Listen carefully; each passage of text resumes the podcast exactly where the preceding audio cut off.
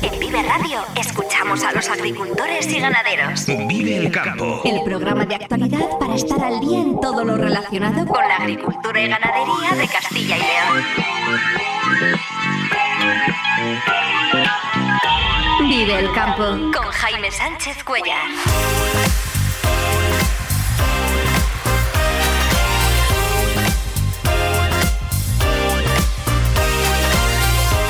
Buenos días, esto es Vive el Campo en Vive Radio. Hoy es jueves 23 de noviembre y hasta las 7 y 50 de la mañana aquí contamos lo que está pasando en el sector agroalimentario y cómo afecta a los agricultores y ganaderos de Castilla y León.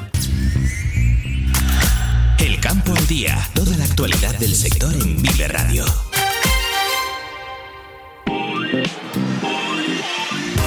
El Parlamento Europeo ha tumbado la propuesta de reglamento de uso sostenible de productos eh, fitosanitarios que planteaba una reducción del 50% en 2030. La decisión ha sido bien recibida por las organizaciones agrarias y las cooperativas que habían calificado como irreal esta propuesta, que además suponía una amenaza para la producción agraria. Lo vamos a analizar con Carlos Palomar, director de AEPLA, la Asociación para la Protección de las Plantas. Vive Radio organiza mañana en Iscar, en Valladolid, una jornada sobre modernización de regadío y nuevas tecnologías con la participación del consejero de Agricultura, Gerardo Dueñas. La próxima semana se celebra el Congreso Nacional sobre Empresas de Servicios Agrarios Agriservicios, una modalidad en auge y que abarca todo tipo de tareas, desde la gestión a las tareas en el campo. Conoceremos los detalles de esta cita y nueva bajada del precio de los cereales en la lonja de León. El maíz pierde 4 euros, mientras el trigo, la cebada, el centeno y el triticale bajan 2 euros. Vive el tiempo en Vive Radio. Pero antes de nada vamos a conocer la previsión del tiempo como cada mañana a esta hora con Daniel Angulo. Daniel, eh, muy buenos días. Hola Jaime, muy buenos días y muy buenos días también a todos los amigos oyentes de Vive Radio y Vive el Campo en Castilla y León. Ayer fue una jornada pues desapacible, sobre todo en las provincias de Burgos, Soria, también Palencia, Valladolid y Segovia y fue ya más apacible en las provincias del oeste. Todo lo contrario a lo que suele ocurrir cuando soplan las borrascas del oeste, lo que tuvimos el pasado mes de octubre y a primeros de noviembre, que teníamos esas borrascas con nombre, se acuerda, ¿no?, de domingos, que trajo mucho viento, pues las provincias más afectadas eran las de León, Zamora, Salamanca. Sin embargo, ahora, con esta situación de vientos del nordeste, con la borrasca colocada en el Mediterráneo, pues es la provincia, sobre todo de Burgos, la más afectada por la entrada de estos vientos de nordeste, vientos que ayer pues hicieron que el ambiente fuese desapacible, con lluvias por el norte, también en la mitad norte de Burgos y lluvias también por el sistema central en las provincias de Segovia, incluso en el norte de Soria, en la zona de la Sierra del Urbión. Bueno, hoy ya las lluvias nos vamos a olvidar de ellas. ¿Por qué? La borrasca que está colocada en el Mediterráneo se va, se va hacia el este y el anticiclón bascula un poco hacia Centro Europa, con lo cual ya las altas presiones dominan el panorama meteorológico, se retira el aire frío de las capas altas y se retira la inestabilidad. Hoy ya no va a haber lluvias, pero sí vamos a amanecer con mucha nubosidad a primeras horas de la mañana. De hecho, ahora mismo hay muchas nubes por el norte de León, norte de Palencia, pero sobre todo la nubosidad se extiende, nubes de tipo estratiforme, aunque no llueve, al contrario que ayer, eh, hay alguna llovina en el Valle de Mena, pero poca cosa, y la nubosidad se extiende por toda la provincia de Burgos. La provincia de Burgos, cuando hay vientos del nordeste, hace de corredor. Las nubes se meten por la zona de merindades por el norte y se van hacia el sur, hacia el sistema central.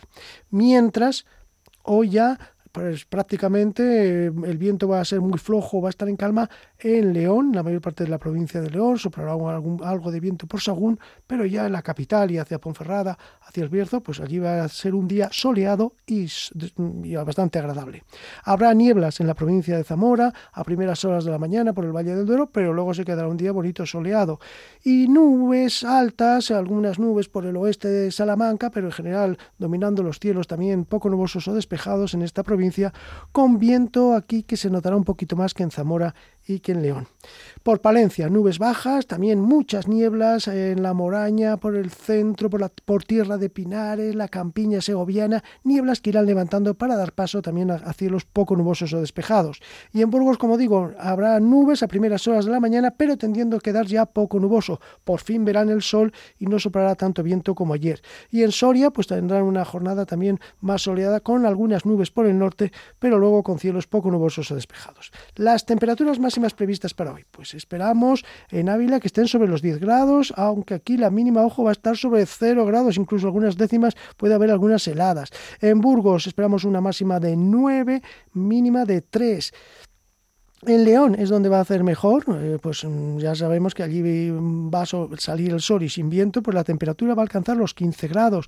En Palencia se quedarán en 10, con mínimas que estarán sobre 3, ahora mismo hay 3 grados en Palencia. Salamanca 3 grados, también 11 de máxima. Atención Segovia, que va a tener una mínima de 0 grados, 10 de máxima. Soria 1 grado de mínima, se espera 11 de máxima. Valladolid 4, aquí con mucha nubosidad de tipo bajo, muchas nieblas a primeras horas, 11 de máxima, y Zamora, que, será, que tendrá una jornada soleada, pero con algo de niebla por la mañana, pues 3 de mínima, las nieblas evitarán precisamente también que bajen mucho las temperaturas, y en Zamora esperamos máximas de 12-13 grados. Esto para hoy, para mañana, pues continúa amainando el viento del nordeste, continúa eh, la atmósfera estabilizándose. Mañana, también ya viernes volveremos a amanecer con muchas nieblas por el centro de Castilla y León, nubosidad de tipo estratiforme por el norte de la provincia que irán aumentando por la tarde, pero ya el viento no será tan desapacible como estos días y las temperaturas tenderán a subir un poquito, ya con máximas de 10, 14 grados incluso por las provincias de León, Zamora y Salamanca. Para el fin de semana vamos a tender, tiende el tiempo a, a estabilizarse, aunque habrá un aumento de nubosidad, Tampoco esperamos ya temperaturas más altas, se acabó eso de los veranillos, eso ya se acabó y ahora por lo que nos toca es esperar al frío. Pero bueno, eso será la próxima semana. De momento, un tiempo que corresponde con esta época del año. Nada más por ahora, buen día a todos. Muchas gracias Daniel y un apunte para mañana. Eh, Vive Radio organiza el foro Modernización de Regadío y Nuevas Tecnologías de en comunidades de usuarios de aguas subterráneas. Será a partir de las diez y media en el Ayuntamiento de Iscar en Valladolid. En el programa se incluyen varias ponencias sobre el futuro de estas eh, comunidades de regantes y la clausura correrá a cargo del consejero de Agricultura Gerardo Dueñas. Por tanto, mañana foro de Vive Radio en Iscar a las diez y media de la mañana. Vive la entrevista del día en Vive el Campo.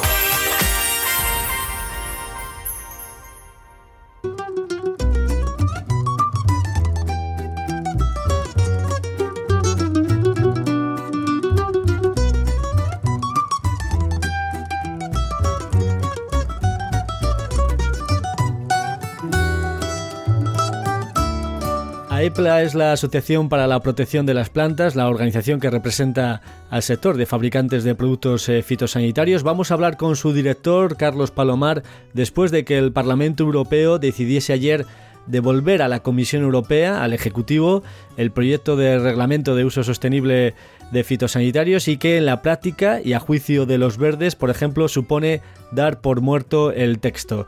Eh, Carlos Palomar, eh, buenos días. Buenos días. Lo que decide ayer el Parlamento Europeo es devolver a la Comisión Europea el, proyecto, el reglamento de, uso sostenible de los fitosanitarios. ¿Significa que de aquí a las elecciones europeas del próximo año eh, ya no habrá cambios y que por tanto este proyecto se guarda en, un cajón? Eh, parece ser que sí, porque no hay tiempo material y la Comisión no ya ha sacado su plan de propuestas legislativas para el año 2024. Pero bueno, no debemos olvidar que en el fondo este reglamento viene o venía a tratar de, mejorar o de, la directiva sostenible que ya existe y que ha dado sus frutos y que es del 2009. Así que aquí no se para nada, simplemente seguimos progresando basados en, la, en una directiva que tiene luego su transposición en, en las legislaciones nacionales, por ejemplo en España, y que ha dado muchos progresos. Así que, bueno, pues eh, seguramente habrá una nueva propuesta con la nueva comisión y, pero mientras tanto seguimos trabajando todo el sector como ya habíamos hecho desde hace años. A juicio de AEPLA, eh, ¿cuáles eran los peligros de este proyecto para el sector agrario? Bueno, para mí primero que, como decía antes, teníamos una directiva que, nos guiaba ahí muy bien y España había hecho muchos progresos pues, en la inspección de maquinaria, los carnets de los aplicadores, eh, en, los planes, en los planes de protección de biodiversidad y otras y, otras áreas, o sea que, estaba muy bien. El reglamento lo que quería era que fuera todo igual para todos los países, establecía unos objetivos de reducción de, de uso y riesgo de fitosanitarios que eran sobre todo tremendamente ambiciosos, que no es malo ser ambicioso, pero es que eran irrealistas en los tiempos porque no, no, no veía cómo, ¿no? Quería decir que había tres puntos fundamentales. Ponerse unos objetivos que sean iguales para todos cuando la sanidad vegetal eh, es distinta en Suecia que en España y es distinta en España allí, el año pasado que este. Entonces, eh, ponerlo en objetivos cuantitativos y realistas pues eh, es malo porque porque porque no, no sale. Segundo, eso, que decía hacerlo de aquí al 2030, si ya el reglamento iba a salir como mucho en el 2024, en cinco años no se da la vuelta a, a un a, un sector como el agrícola que necesita tiempo para adaptarse. Y lo tercero, pues que no había alternativas a lo que se estaba proponiendo, reducir eh, los productos clásicos, no teniendo las alternativas de los productos, eh, pues, las nuevas técnicas de edición genética, las nuevas biosoluciones que no se han desarrollado, las herramientas de agricultura de precisión todavía, pues eh, eh, pues no da tiempo. Eso es lo que a mí me parece que era un texto demasiado irrealista, hecho por políticos de arriba abajo y sin escuchar realmente a los sectores afectados. ¿no? Eso es lo que, lo que nos parece. Tenía muchas áreas muy positivas, pero realmente eh, la trampa estaba en, en natar, de, eh, a, los, eh, a los agricultores eh, y no dejarles hacer su trabajo, que lo vienen haciendo durante muchos años. Recordemos que la propuesta de 2030 era reducir, en principio, lo que propuso la Comisión, reducirlo a la mitad, a un, un 50% de los usos sanitarios. una reducción importante, sí. Sí, sí, una reducción, una reducción tremenda. Y ya, de hecho, los propios estudios de la Comisión decía que disminuiría la producción agrícola eh, entre un 15% de media y aumentaría los costes eh, también entre un 9 y un 10% de media. Entonces, eh, eso es un 25% de rentabilidad de los agricultores que no están precisamente sobrados, sino todo lo contrario, están intentando sobrevivir y se les pone, se les pone en una situación de, perder realmente 25% de la rentabilidad de su explotación, lo cual ni, ni, beneficia a los agricultores, evidentemente muchos iban a desaparecer, ni beneficia a los consumidores porque aumentaría todavía más, según estamos, los precios de, de, los alimentos. Entonces no beneficiaba a nadie y sobre todo es que era tan precipitado todo, era tan eh, así atropellado. Yo diría que más es una combinación de hacerlo precipitadamente sin escuchar a la gente y hacerlo antes de tiempo sin dar sin dar tiempo a lo que es la tecnología que necesita años de desarrollo.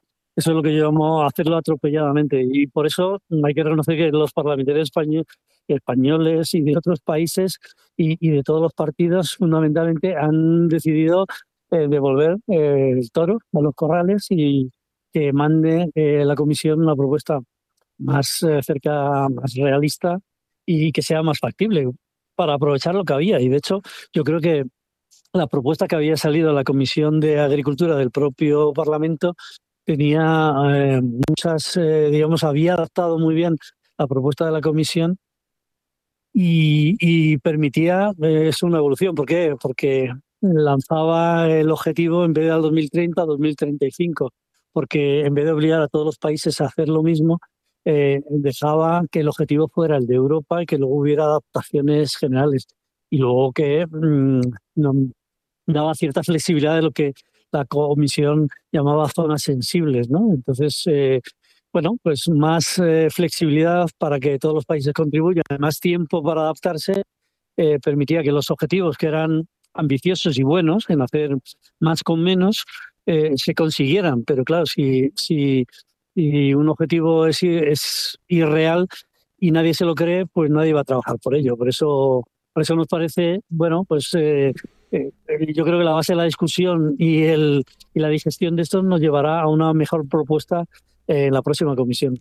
La europarlamentaria alemana de los Verdes, eh, Sarah Wiener, que ha sido la ponente de este proyecto, se mostró ayer muy enérgica diciendo que fue un día negro para el cuidado de la salud de las personas. No sé si podemos decir que se ha impuesto la ciencia frente, por ejemplo, a los sentimientos. Yo creo que lo que, lo que se, ha, se ha impuesto es el sentido común frente a las emociones, no sé si sentimientos frente, frente a la política, emocional. La política no puede ser así emocional porque eh, así nos va en, muchos, en muchas otras áreas de, de, nuestra sociedad, ¿no? Y de hecho, como decía antes, eh, la Comisión de Agricultura había eh, rehecho o había hecho una propuesta muy, muy pragmática que se ha llevado y que se ha votado favorablemente. Algunas de las, eh, de las enmiendas que había presentado la, la, ponente de la Comisión de Agricultura, Clara Aguilera, eh, parlamentaria socialista española, han sido aprobados previo al previo a, previo a la votación final. Pero la propia ponente Wiener y, su grupo y otros han preferido tumbar la, la, propuesta entera antes que eh, bueno, negociar y encontrar un consenso con el resto de los parlamentarios. Es una especie de rabieta infantil de si no me dais lo mío, yo no quiero, pues nada, fuera.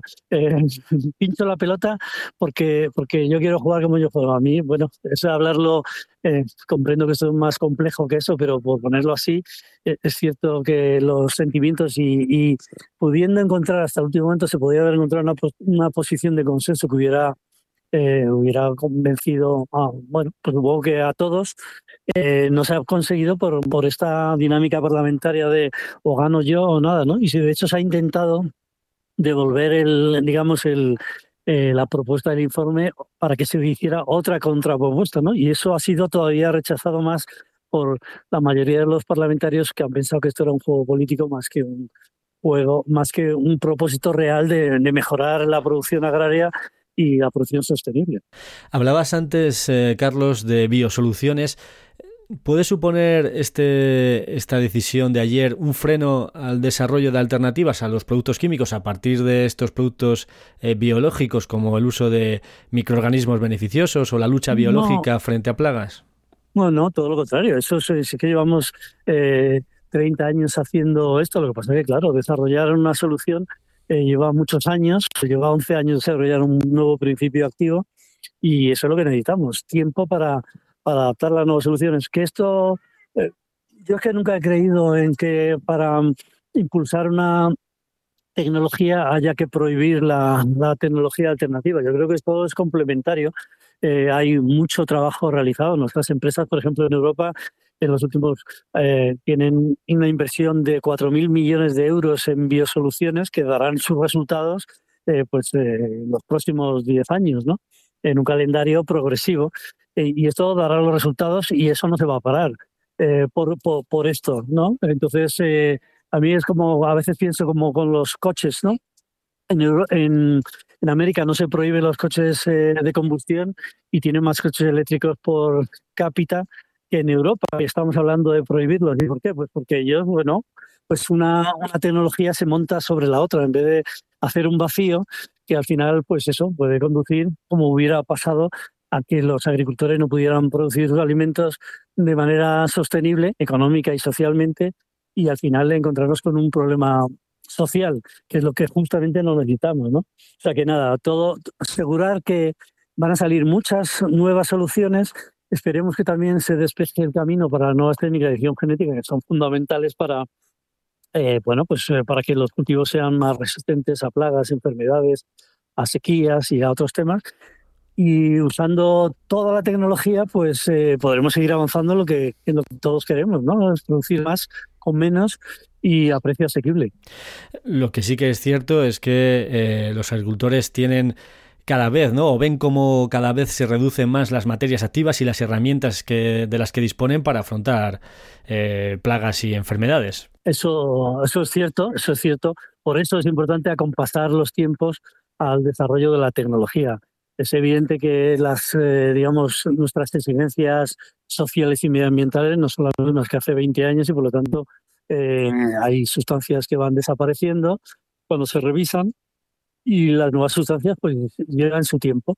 Eh, lo que yo creo que el mensaje sería, dejen trabajar al sector, dejen trabajar los agricultores, que todos tenemos el mismo objetivo, como digo, es eh, hacer más con menos, eficiencia en los insumos, eh, agricultura cada vez más precisa, pero no, nos, no, nos quiten soluciones antes de tiempo y sobre todo no lo quiten con objetivos hechos desde un despacho sin, sin escuchar a la realidad del sector. La última, Carlos. Eh, hemos visto la renovación del glifosato por 10 años, ahora esta decisión sobre el reglamento de uso sostenible de, fitosanitarios. ¿Algo está cambiando en Europa o es que el próximo año hay elecciones? Yo creo que lo que afortunadamente se ha impuesto es el, sentido común, que los debates ideológicos eh, pues son muy bonitos para los despachos, son muy bonitos para los cafés, pero que hay que bajar a la realidad. Yo creo que eh, la crisis de suministro, la guerra de Ucrania, eh, ha vuelto a la realidad a bueno, pues, personas que vivían en su burbuja eh, y han dicho, caramba, si la realidad es muy tozuda. Entonces yo creo que es lo que, lo que, lo que ha cambiado fundamentalmente. Elecciones. No lo sé, no sé, no sé lo que puede venir de ahí, pero yo creo que tampoco, tampoco es eso, aunque es cierto que la, la von der Leyen, la presidenta de la comisión, ha, ha expresado, claramente debe profundizar en el diálogo, porque a veces sí que es cierto que las instituciones, y especialmente cuanto más lejos de, los eh, bueno de los habitantes no como la Comisión Europea eh, a veces oyen pero no escuchan no porque la escucha es pues, hay consultas públicas vía web que son no es lo mismo que eh, sentarse a hablar claramente con, con, con, los ciudadanos y con en este caso con los agricultores pero yo creo que es bueno eh, eso, sí, que hayamos, que nos hayamos dado cuenta de que es mejor dialogar antes de lanzar propuestas legislativas como, como esta. Y entonces, diálogo, sí, sentido común, sí, pues bueno, grandes noticias. Yo creo que en ese sentido es lo, es lo mejor que podemos esperar. Carlos Palomar, eh, director de AEPLA, la Asociación para la Protección de las Plantas, eh, muchas gracias por estar esta mañana aquí con nosotros en Vive el Campo y muy buenos días. Eh, muy buenos días y saludos a todos los oyentes. Agricultor, Florimón Desprez te recomienda el trigo filón. Filón, calificado por el proyecto Life Nadapta como el todoterreno de los trigos. Filón, gran adaptación en secanos y altísimo potencial en regadío. Florimón Desprez, seleccionando las semillas de mañana frente al cambio climático. 32 Jornadas Gastronómicas de Caza en el restaurante La Matita. Hasta el 3 de diciembre, venga a degustar nuestras especialidades con la mejor carne de caza. En Collado Hermoso, en Segovia, restaurante La Matita. Cojeces del Monte celebra la tercera edición de la Feria de la Trufa Negra, única en la provincia de Valladolid, los días 2, 3 y 4 de diciembre. Acércate y podrás adquirir trufa, quesos trufados, miel, dulces, vino, obsequios navideños, participar en sus catas, en sus talleres de cocina en familia, disfrutar con el concurso de perros truferos y mucho más. Actividades para todos. Entra en cojecesdelmonte.es. Un mundo infinito de historia en el Museo de las Villas Romanas, de tradición en el Museo del Ban y de encanto en el Castillo de Fuensaldaña, de belleza en el Canal de Castilla y de naturaleza en la increíble finca de Matallana. Un mundo infinito donde detener el tiempo en la Villa del Libro, donde descubrir los sabores más auténticos en el Museo del Vino y donde disfrutar de la gran variedad de actividades del Valle de los Seis Sentidos. Reconecta con lo que realmente importa. Valladolid avanza. Diputación de Valladolid. Valladolid. Vive el campo con Jaime Sánchez Cuellar, aquí en Vive Radio. La próxima semana, los días 29 y 30 de noviembre, se celebra en Ciudad Real el primer Congreso Nacional de Empresas de Servicios Agrarios, Agriservicios, organizado por Interempresas y que ha tenido eh, diversos encuentros preparativos a lo largo del año. Ahora ya sí llega el momento de celebrar un congreso que va a abordar la expansión de las empresas de servicios como un nuevo, nuevo modelo en la producción agrícola. Eh, David Pozo es el director del área agroalimentaria de Interempresas Media. Eh, David, muy buenos días. Buenos días, Jaime.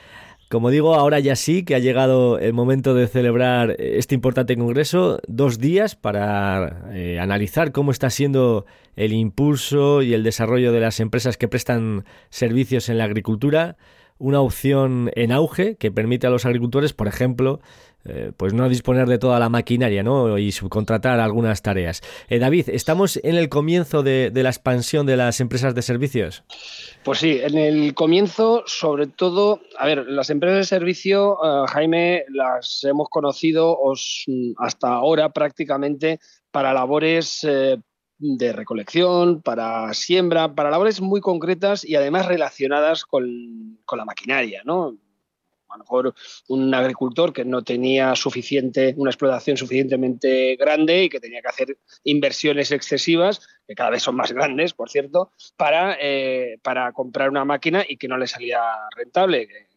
Entonces, eh, contrataba a alguien que le hiciese esa labor. Ahora esto eh, se expande más. Ahora ya, ya no solamente estamos hablando de la siembra, estamos hablando del tratamiento de, con, de todo tipo de, eh, tratamientos en, la explotación, la recolección, pero además toda una serie de servicios que empiezan a dar este tipo de empresas, que por cierto, eh, entre las grandes, las medianas y las pequeñas, estamos hablando de prácticamente 50.000 en toda España. ¿eh? Es decir, que no, son cuatro empresas, es decir, que son unas cuantas. es verdad que hay muchas empresas de tamaño unipersonal, pero ahora cada vez más hay empresas ya una, con una facturación importante. Entonces, estas empresas ahora eh, ya dedican, se dedican a todo, se dedican pues, a hacerle el, eh, el cuaderno de campo, el cuaderno digital, este que eh, se ha atrasado un año, esto será parte muy importante. Es decir, quien quiera pedir ayudas necesitará tener toda una documentación en regla. Y estas empresas están empezando también, o ya llevan un tiempo, empezando a trabajar este aspecto. Entonces, una empresa de servicio a partir de ahora lo que va a dar es todo el servicio para alguien que ya o por edad, por conocimiento eh, o por capacidad no pueda llegar a, eh, a hacer todas esas labores que se necesitan en y fuera del campo para, para, ser rentable. Sí, que luego la casuística pues será múltiple, ¿no? Aquellos agricultores que quieren, digamos, eh, derivar a estas empresas parte de, de, las tareas del campo o parte de la gestión de, de su empresa agraria y luego incluso pues eh, propietarios, ¿no? Quizás de, de superficie agraria que eh, ponen en manos de estas empresas el 100% de, de las tareas para poder gestionar completamente estas tareas, ¿no? Correcto, correcto. Es decir, hay desde eh, gente que tiene un, agricultor que tiene una explotación de pocas hectáreas, que bueno, pues eh, él quiere seguir haciendo unas labores determinadas y, las va a seguir haciendo y contrata pues la parte a la que él no llega, pero otra que ya prácticamente o porque mm, esa persona que tenía la explotación se la ha dejado a, otra generación posterior y esa generación ya se quiere totalmente eh, desvincular de, lo que es eh, la finca o de lo que es la explotación, pues ya encarga directamente todo lo que es el, todo lo que es esos trabajos a, un tercero, que es el que se lo hace, eh, porque si no mm, la explotación quedaría abandonada y no son pocas las que podría, las que podríamos tener en esos casos. Bueno, vamos a ver cómo habéis organizado el congreso, David, qué vamos a poder encontrar en esta dos, eh, estos dos días de jornada de congreso en Ciudad Real de la próxima semana.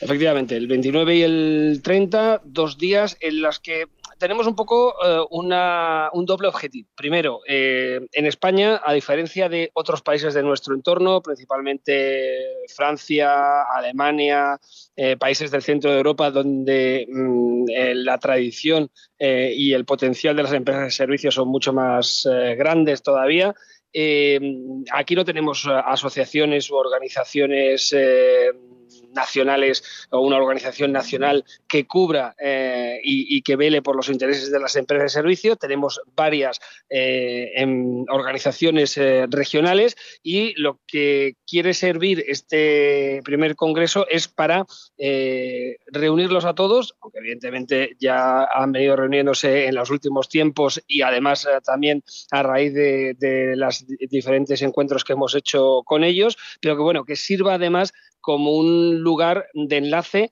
eh, entre ellas y también con administraciones, con otras empresas, para que eh, ellas eh, puedan coger, digamos, que es lo que quieren y necesitan más fuerza. Y después el Congreso ha de servir también como un lugar en el que ellas puedan expresar y encontrar respuestas a la problemática que tienen.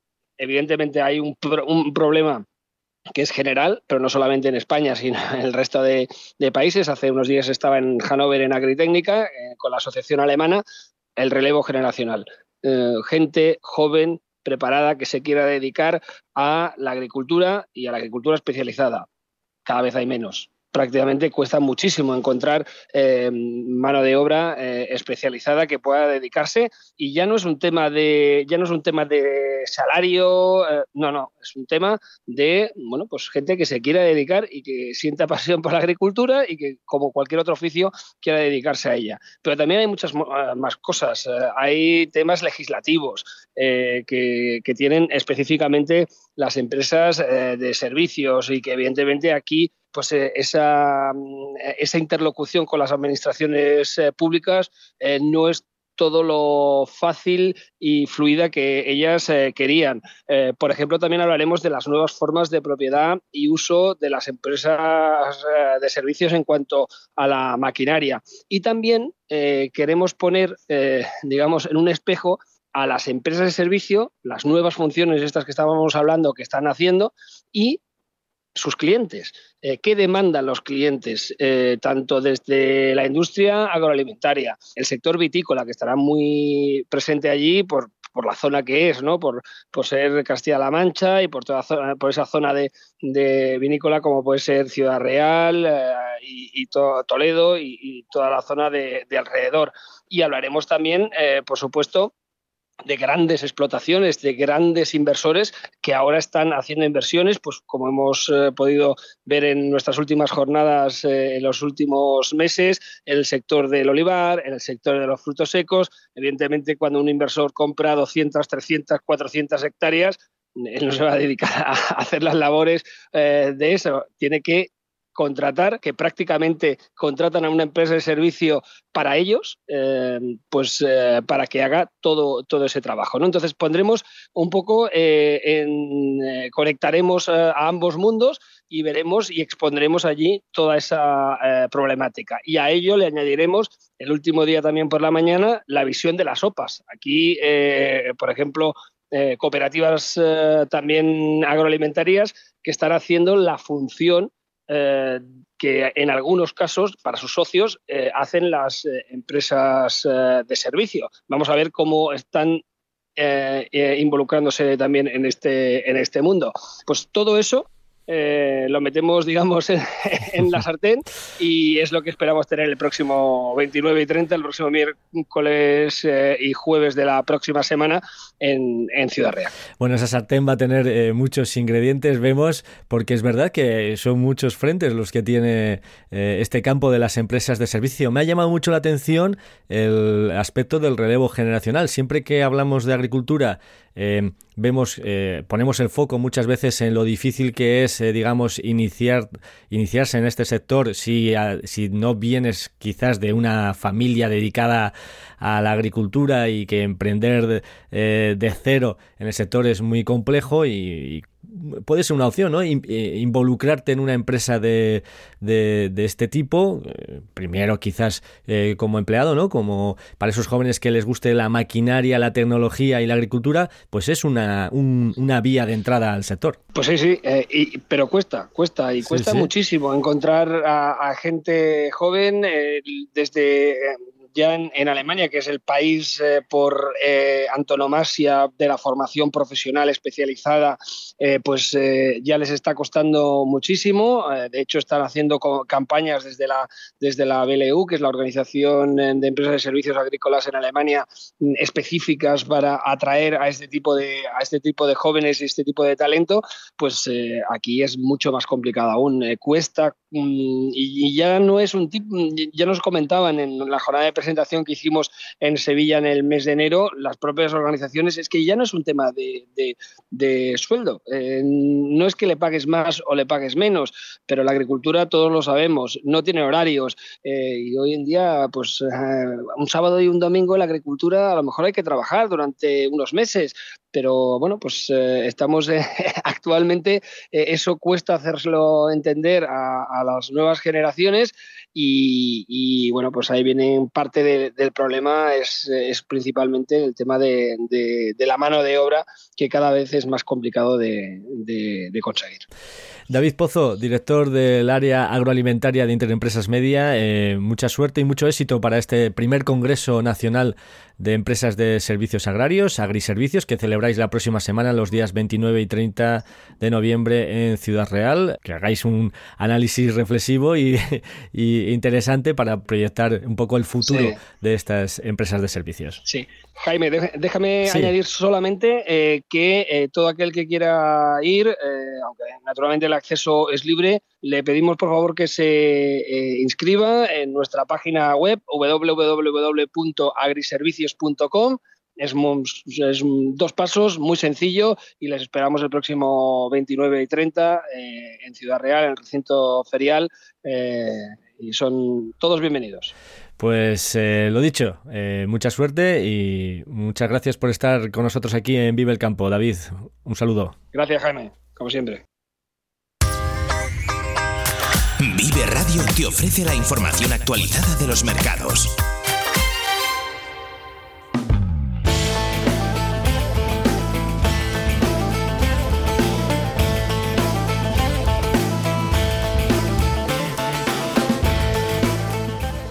Los cereales también bajaron ayer en la lonja de León. El maíz perdió 4 euros más y se sitúa ya en 225 euros por tonelada. El resto, el trigo, la cebada, el triticale y el centeno perdieron 2 euros por tonelada y la avena perdió un euro. Por su parte, el girasol se mantiene estable y cotiza a 363 euros la pipa común, la pipa de girasol alto leico 10 euros más a 373 euros por tonelada. Según informa la lonja de León, lo que sí que se ha comprobado es que en la última semana, con el tiempo seco y estable, pues ha propiciado que las cosechadoras vuelvan al campo para continuar la labor de recogida del maíz, que en este momento está al 25% en esta provincia. Eh, si los pronósticos se cumplen y esta bonanza climática continúa, se espera que la presente campaña esté prácticamente finalizada por Navidad. Los agricultores afirman desde la lonja, aun teniendo en estos momentos que pagar un alto precio por el secado del grano, no quieren arriesgar a dejar la cosecha todo el invierno en la finca, puesto que la planta se puede caer y por tanto habría una bajada de rendimientos. En la provincia de León aún queda por cosechar cerca de 40.000 hectáreas de maíz. En cuanto al 5% del girasol que aún no se había cosechado, es decir, unas 1.000 hectáreas, pues la labor de recogida también ha comenzado y aquí las pérdidas pueden ser ya importantes debido a una bajada de la calidad y una subida de impurezas, puesto que la recogida óptima tendría que haber sido ya hace más de un mes y las intensas lluvias han acabado dañando el cultivo.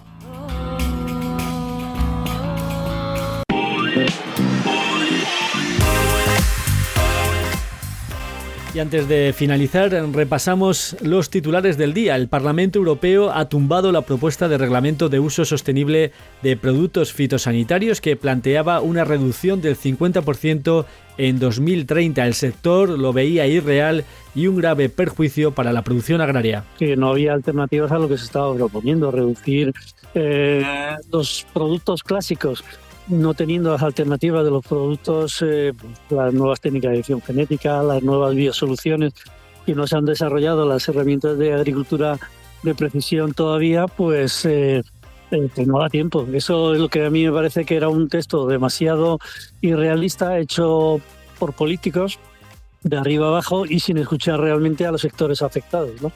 También el Parlamento Europeo fijó ayer su posición sobre el reglamento de envases y residuos de envases y también hubo satisfacción entre las organizaciones agrarias y cooperativas porque se excluyen algunos requisitos para el sector vitivinícola y los sectores de frutas y hortalizas. Y mañana Vive Radio organiza en Iscar, en Valladolid, una jornada sobre modernización de regadío y nuevas tecnologías en las comunidades de usuarios de aguas subterráneas. Es entrada libre hasta completar el aforo. Os esperamos a todos. Comenzamos el camino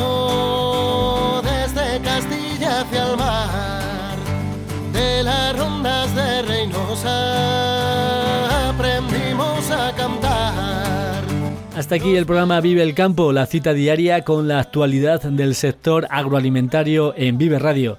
Ha sido un placer compartir este tiempo de radio. Si has estado a gusto, regresamos mañana puntuales a las 7 y 10 de la mañana. Un saludo de Ángel de Jesús en el control técnico y de quien nos habla Jaime Sánchez Cuellar. Feliz jornada a todos los que vais a disfrutar hoy del campo. Muy buenos días. Agricultor Florimón Desprez te recomienda el trigo Filón.